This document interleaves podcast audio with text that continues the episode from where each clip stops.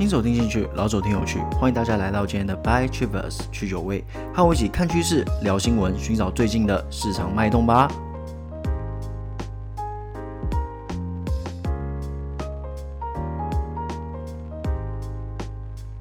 好啦，各位欢迎回到去酒味啦！哇，今天比较特别啊，大家可能会在晚上才听得到，原因是什么呢？因为我昨天啊去帮朋友庆生，然后就庆一庆太晚了，然后打完稿呢也非常晚了，就有点累，哈哈，不好意思，所以今天一早就起来录一下。好啦，废话不多说，让我们来看看今天要讲些什么样的新闻呢？第一则新闻啊，川普可能会被删 Twitter 哦。第二则新闻，疫苗的好消息。第三则新闻，瑞典叫停华为 5G 限制令。第四则消息，中国科技部啊推燃料电池。然后最后啊，我也稍微讲一下，哎，我最近的操作是什么呢？哇，真的是。诶，如果是昨天录的话，应该就很开心的跟大家分享啦。就今天录，诶，有点小悲观啊。我也不想要假装说，哇，我好像赚很多，因为因为昨天是真的，诶，获利还不错，然后就今天就吐了一些回去嘛。啊，我也不想要假装说，啊，我都没有吐，诶，我还是一样像昨天一样，诶，赚很多这样子。呃，我也不想要这样子嘛。我觉得我们就是做一个诚实嘛。我今天也不是什么什么老师啊，今天就只是跟大家分享嘛，就一个交流的界面，所以会据实以报啦。好，那话不多说，那最后再谈。我们先来看看今天的第一则新闻。川普可能会失去他最爱的 Twitter 账号，因为 Twitter 可能会在他卸任之后随时删他的账号。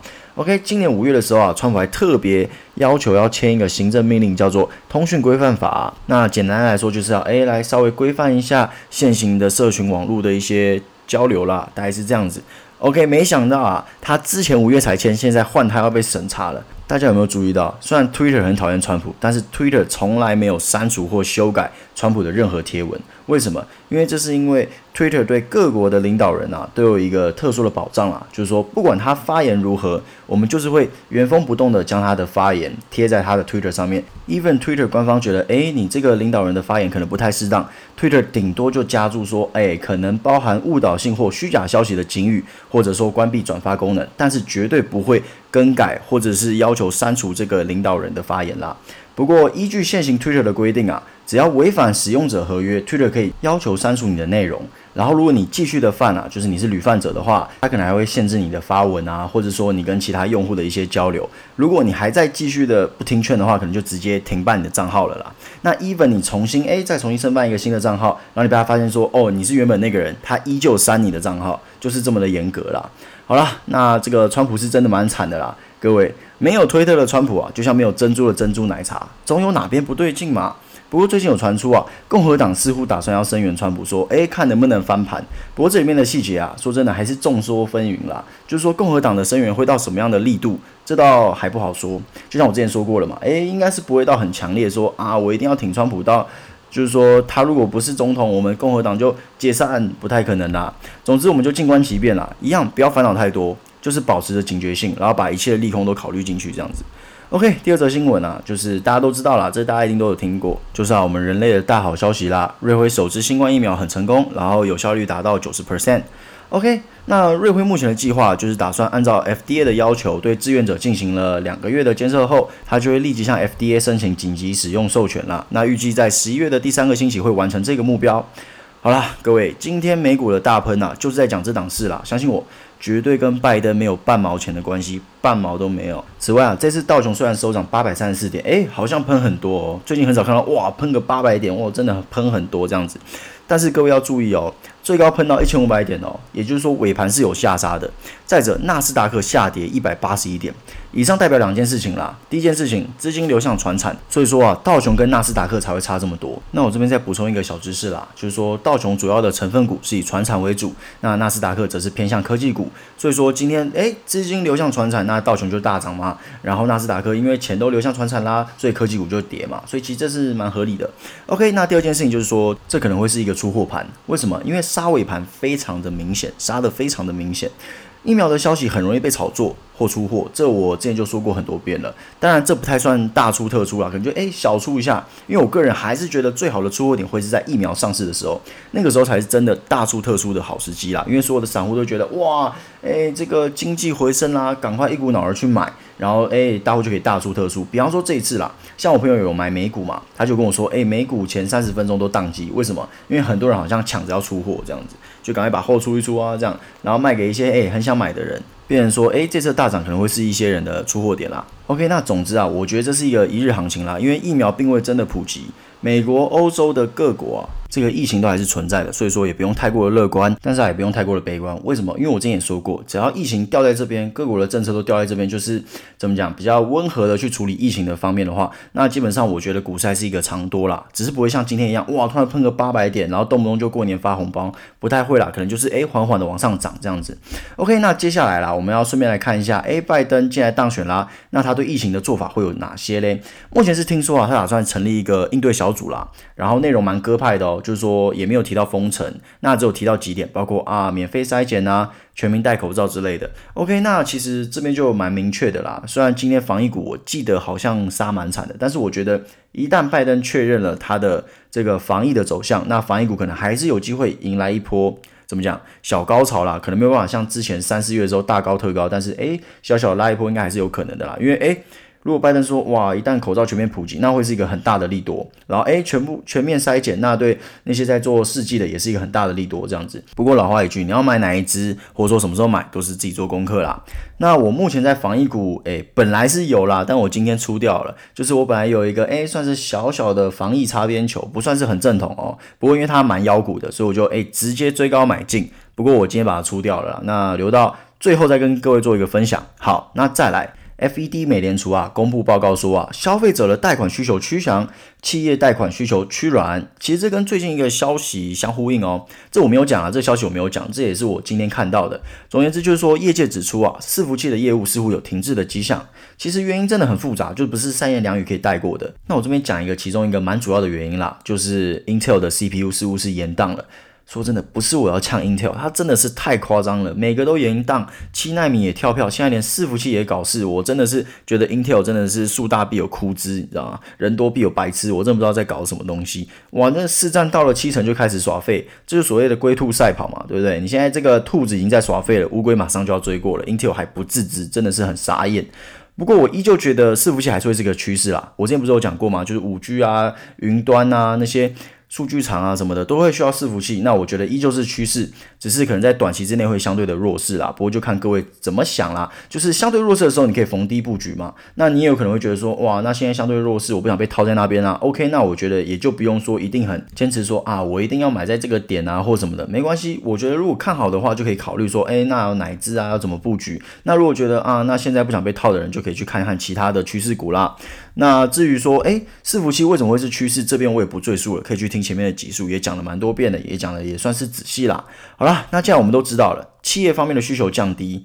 民用的需求增加，那近期之内我们关注的方向其实就出现了，就是一些民生消费品啦，比方说车市啊、房市啊、电子消费品等。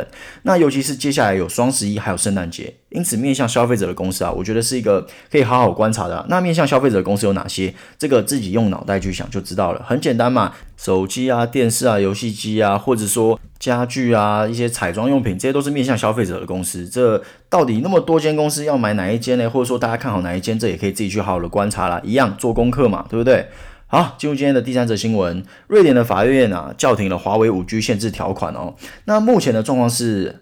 瑞典法院是觉得案件的结果还不明朗啦，所以先颁发了临时的禁止令，暂停适用频谱拍卖决定中有关华为的部分啦。那先跟各位说一个结论啦，结论就是说这个还不是确定的哦，这只是临时的禁止令，所以我们还有还会有后续啦。那当然还是跟各位做一个分享。好了，那至于我上一次才刚讲过，这是一场关键之役啊。那目前为止，华为先下一城。那之后的发展让我们拭目以待啦，我估计是会不了了之啦，就是会让它过。不过一旦结果确认了，就是说，诶，真的华为可以加入拍卖了，那我觉得就是宣告五 G 时代的来临。那上次也说过了，那些供货给华为的供应商啊，理所当然的雨露均沾嘛。那至于这部分，诶，到时候有确切的结果再跟各位做一个分享。那这边就先来一个其中报告嘛，就是说，诶，先下一层这样子。好，进入今天的第四则新闻，也是最后一则新闻喽。中国的科技部官网，公布了对十三届全国人民大会第三次会议啊的一个答复了。那它是针对这份关于加快推动燃料电池商用车发展的建议，那答复非常的明确啊。简单来说啊，就是中国要强调燃料电池这方面的趋势啦，还有技术，然后还有一些氢燃料电池的研究，大概就这样了，就是看能不能尽快的到商用化。那基本上啦，这也就是表明中国目前的电池发展路线，那也就是象征着中国对电池车的期待是非常高的。那既然世界啊第二大的经济体都表态了，那电动车毫无疑问就是一个趋势。那之前我也有提过，现在电动车的市占其实以全球来看啊，依旧是非常的有发展空间。那电动车的重点啊，就一个电池。基本上我们可以说啊，电池就是电动车的灵魂啊，也就是为什么电动车会这么成本居高不下的主因。那为什么嘞？那这个可以回去听前面的集数也讲过了，我不想再。哇，又再讲一遍，让我觉得蛮浪费大家的时间的。那有兴趣的就回去听前面的集数。OK，那我继续讲哈。那也包含特斯拉自己啦，之前有提过啊，特斯拉想要哎自己生产电池这样子，然后弄得 Panasonic 有点紧张啦。因为之前特斯拉电池一直都跟 Panasonic 买，那现在特斯拉说我要自己搞电池，那 Panasonic 当然是非常的紧张啦。那因为很多间公司都致力于电池的研发，所以我觉得未来的不管是锂电池还是氢燃料电池，也就是所谓的燃料电池，我是觉得都大有可为啦。因为这就很简单嘛，这些都是要用在电动车身上的，所以不管无论如何，我觉得电动车就是一个趋势啦。那你说现在美股方面，特斯拉已经是高价啦，对不对？电动车已经来到一个相对的高点啦。这边美股方面我没有做研究了，不过如果它今天是一个趋势的话，我觉得我们就不能预测它的高点在哪里。那想当然的，相关的企业我觉得前景也是十分可期的啦，因为既然它是趋势，代表说它会创高嘛，它的业绩会一直一直不断的出现嘛，所以我觉得你这边就预测它的高点，其实。我觉得蛮，因为它今天不是一个景气股啊，景气股你可以预测高点嘛，因为它有淡季旺季啊。哦，它原本的旺季大概就是这样子，那它淡季应该是哪样？所以你可以预测它的高点嘛。哇，现在这个价格差不多已经是旺季的价格喽，这已经是高点。但是如果你说它是一个趋势股，那你很难说它是高点啊。像以前每个人可能一户。只有一台车，现在可能一户两台车，那你会说车市的高点在哪里？不会嘛，因为大家有车已经是一个趋势啦。好了，那我们最后来看一下，哎，那我的布局怎么样？还有我的操作做了些什么事情呢？基本上就是分几个段落来讲啦。就是首先疫苗一出来嘛，哎，本来觉得哦，感觉还不错哦，后来。一觉醒来，哇，机车整个就是有点惨啊，尤其是航运的部分。那航运部分为什么这么惨呢？各位可能诶，一些有买航运的朋友可能不知道，诶，怎么那么惨？或者说有在关注航运的朋友觉得说，啊，怎么会突然跌那么多嘞？哇，杀的有够深，到底为什么会这样子嘞？那我这边跟各位分享一下我的看法啦。其实要分两个层面来看啦，其实但是两个层面都归咎于一个原因，叫做疫苗出现。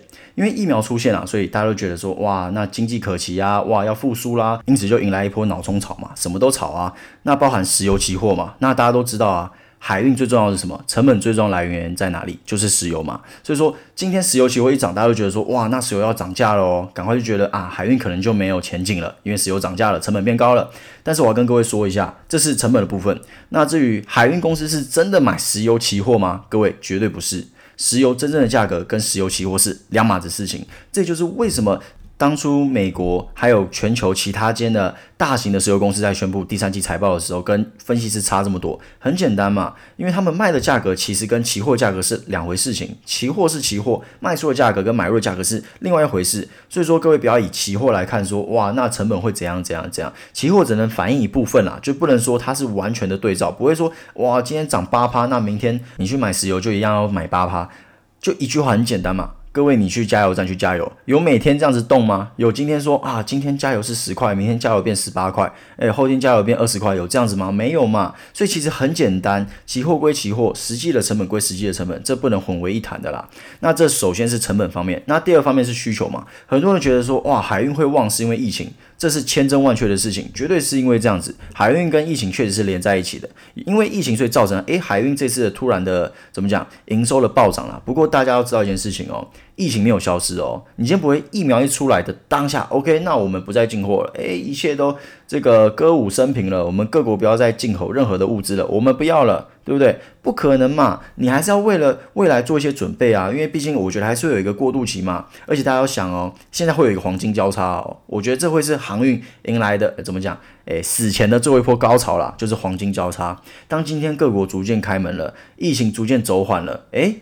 你需求起来，然后因为疫情又造成一些需求的下滑，总言之就会是一个怎么讲？我觉得会来到一个黄金交叉啦。那航运如果要死要嗝屁，这个股价要大跌大杀特杀，我觉得会在那个时候啦。我觉得现在是有点为时过早了，就是老样子嘛，一波脑冲就往下杀了这样子。我觉得是你连第三季财报有些公司都还没出来，你就说啊航运嗝屁了，这会不会想太多了，对不对？所以说不管从供给还从需求这边，我觉得航运都没有一个出货的理由啦。那当然，这我只是我的分析啦，不一定一定真的是这样子。那欢迎大家集思广益嘛，重点是自己要做功课，就这么简单啦。这是航运的部分啦，让我少赚非常多的部分。好，进入到第二个部分，面板的部分啦。OK，大家都知道我很看好面板嘛，那就很奇怪啊，面板怎么越杀越低啊？好消息那么多，越杀越低啊？我知道了，就是出货文嘛。各位，如果你说是出货文，代表你完全没有关注面板啊。很简单，你那个盘整盘成那样子，你出货是要出货给谁？你根本没有赚嘛。你这这到底要怎么出货？我是看不太懂啦。那我自己目前的分析是一样，面板会这么惨，一样也是一个事情，就是疫苗嘛。为什么大家都在说哇，面板就是因为靠这个宅经济啊，PC 什么都是靠宅经济。各位，我这边做一个简短的问题就好了。你觉得从三月到十一月哪来的宅经济？已经给你八个月了，你还没买电脑啊？怎么可能嘛？你八个月你总买了电脑了吧？没有电脑的人也买电脑了吧？你怎么不可能这个八个月你一台电脑都没有买？所以我觉得现在你说面板还是因为宅经济，我是觉得有点太过武断的啦。我目前觉得面板的价格还在持续涨哦，大家不要觉得哇这个。面板厂这股价跌成这样子，那价格一定很惨啊！这个报价一定非常惨啊！各位不好意思，面板的价格还在持续高涨，那你说原因是什么？还是因为宅经济吗？我前面已经说了嘛，八个月你还没买电脑吗？你还没买电视吗？早就买了嘛。我觉得宅经济这已经沦为怎么讲？沦为一个口号了啦。反正啊，你就是宅经济概股，这真的是有点夸张了啦。我这边觉得面板的价格的上涨有两点，主因两点。第一点，我觉得是大陆在拉抬面板价格嘛，因为二零一九面板的价格真的是非常便宜啦。就是听说哦，你在大陆买一台四 K 电视不到台币五千块，哇塞，这四 K 电视买不到五千，真的是很便宜耶，对不对？就知道当时面板价格有多么惨淡了。那第二点就是面板原料缺货啦，就是这之前都有在讲，就是说啊，面板原料缺货导致出货不如预期。那你出货不如预期，变成说你需求这边就无法满足嘛，那自然价格就上涨了啊。所以说真的跟宅经济，我觉得没什么太大的关系啦，主要还是因为需求这方面出了一些问题，然后还有一些哎，大陆可能在拉抬价格啦，就想要哎把之前赔的赶快赚回来这样子。所以说面板这边我依旧是看好啦。那现在的大下杀，我自己是赶快又补了一点货啦，因为我觉得这就是一个很无脑的下杀，我不知道在杀什么。当然我有可能是错的。说明啊，最后再度腰斩，那我赔的血本无归，那也是有可能的嘛。那我也就认啦，对不对？但是我觉得，诶、价格就涨在那边啊。就像我之前跟各位说的，九月多的时候，航运是不是大杀一波？但是航运价格就一直在上涨啊，啊，你杀了之后还不是重新拉回来破新高？就是这么简单的事情嘛，我们无法预料说你今天主力打算怎么做，你今天黑手打算怎么做，我无法预料。那我只能用自己的判断去说啊，那现在可能会是一个趋势，那我就是买。那你不能说啊，那现在跌那就不是趋势，那你这样永远都是在追高啊，对不对？好，呃，我刚才说过不要追高嘛，对不对？哎，刚刚小呛一下追高的散户，那我现在也要跟各位说一下，我也有当追高的散户了，大概在诶前天吧，我去追高一档。资产股啦，因为前阵子资产股炒得蛮热的嘛，我想说啊，那去追高一下好了。诶，一追立刻杀涨停了。那涨停之后隔天，也就是诶你们的，也就是今天啦，就是今天，然后我就稍微看一下，发现哇，它怎么被出货了？所以我就诶小拉一下就把它出掉了，那也是赚了一点钱啦。不过我这边是再度重申，绝对不要去搞这种事情啊！我会搞这种事情是纯粹因为我放的。部位非常非常小，大概只有十趴而已吧，就十趴去玩一下这样子，去嗨一下，哎，凑个热闹，然后再回来这样子。那基本上我是觉得真的不要做这种事情，因为这个包含是我自己在做这件事情的时候，我是完全没有做任何功课，我纯粹看筹码、看线图就进去了。当然这是非常非常危险的，因为你什么都不知道，我对这产业一无所知。那一旦你一无所知，那你就真人炒短线了，因为你一旦放长线，那会很 GG 哦。那如果你想要像我这样追高炒短线，那你就要懂得看 K 线，懂得看筹码，然后还有看那些即时的交易，你要懂得看这些，你要去判断说什么时候出货，什么时候是在补货。如果一切都判断成功了，那你再去搞这件事情嘛。而且永远切记不要放大部位，我大概就是放十趴，不会再多了，因为我觉得这个钱就是拿来做做做经验的啦。诶，短线玩玩看嘛，对不对？有赚有赚啊，没赚就算了，对不对？因为是妖股嘛，所谓的妖股就是它很妖，你完全不能判断说它到底会涨到哪里去。这就是妖股的特性啊！本来想说，哎，会不会压到一只妖股？后来发现没有，它软脚了，赶快就出掉。哎，那我也是出在相对高点啦，因为后来就往下杀了嘛，对不对？后来就，哎，如果我那时候再出的话，可能就赚的更少了。不过也算是小赚啦，小赚为盈啦。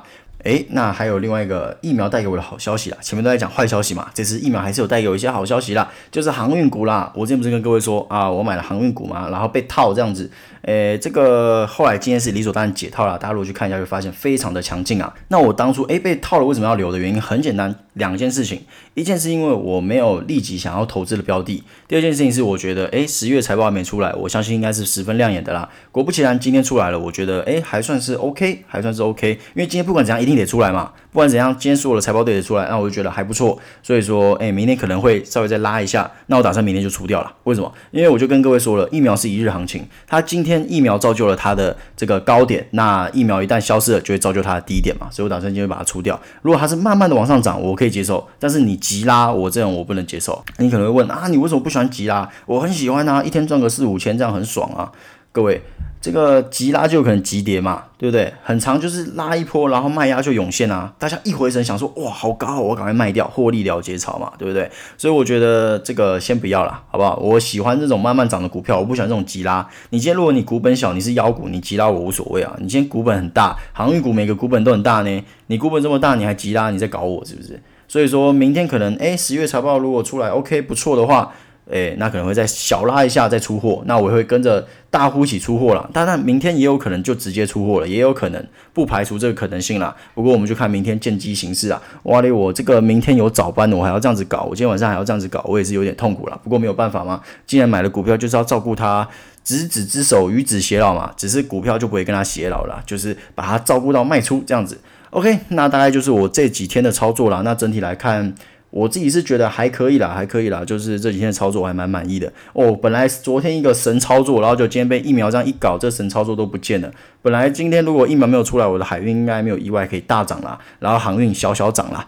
诶，没有想到疫苗出来打坏我所有的计划。不过明天就诶海运就可能就蛮关键的啦。如果还继续往下跌，可能就破线了。那破线我也没办法了。破线可能就要开始，诶，该出的出掉啊，或者说，诶，看一些筹码啊，再做一些打算啦。好了，那总而言之，今天的分享就到这边了，希望有带给大家一些，诶，新的体悟。好了，那今天 Buy Travers 就到这边喽，那就明天见，祝大家有一个美好的一天，拜拜。